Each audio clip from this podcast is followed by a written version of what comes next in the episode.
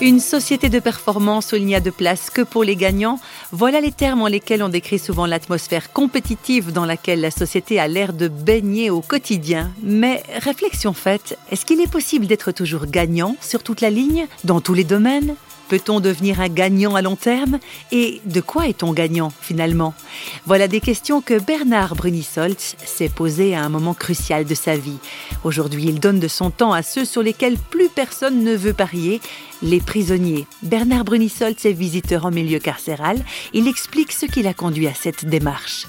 Moi, au départ, dans ma vie, ce qui m'intéressait, c'était le sport et les performances sportives.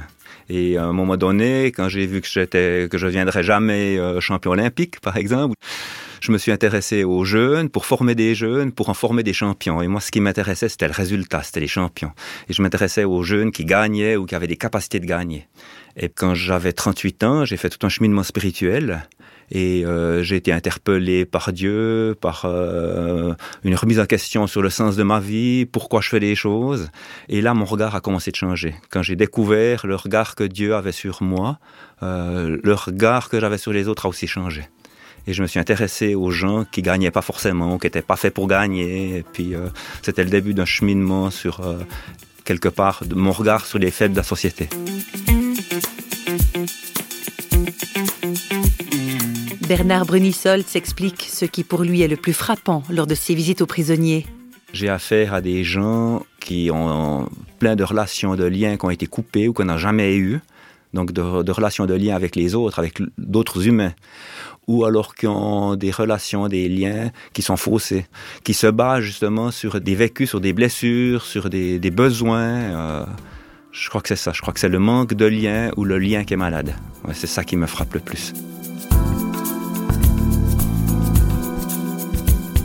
Et s'il est quelque chose d'essentiel dans la foi chrétienne de Bernard Brunisoltz, c'est bien l'exemple même du Christ. C'est pas parce qu'on est en prison que le Christ n'est pas là. Au contraire, je crois que dans l'histoire biblique où on voit Jésus qui fonctionne, il a jamais condamné les petites gens. Il, s'est toujours trouvé à quelque part à les défendre. Tous les gens qui étaient exclus du groupe ou de la société, il a été les rencontrer et euh, de son humanité, en fait, moi, c'est une des choses qui ressort les, les, plus forts. Il allait à la rencontre des plus petits. Il a même dit, euh, moi, je suis venu pour les malades, dans le sens, les petits, les exclus, je suis pas venu pour les bien portants.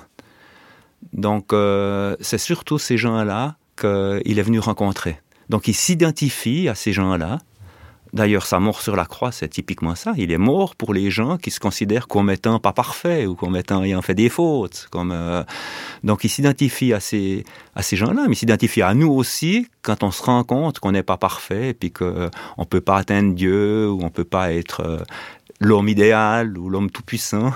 il nous rejoint là quand on prend conscience de, les petits, je pense, se rendent compte plus facilement que nous, si je peux dire. On est plus ou moins bien intégrés dans la société.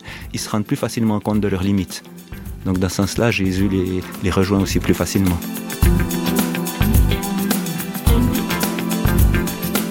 Eh bien voilà qui donne à réfléchir quant au regard qu'on porte sur soi et sur les autres, nous tous humains désespérément imparfaits, ou plutôt espérément imparfaits.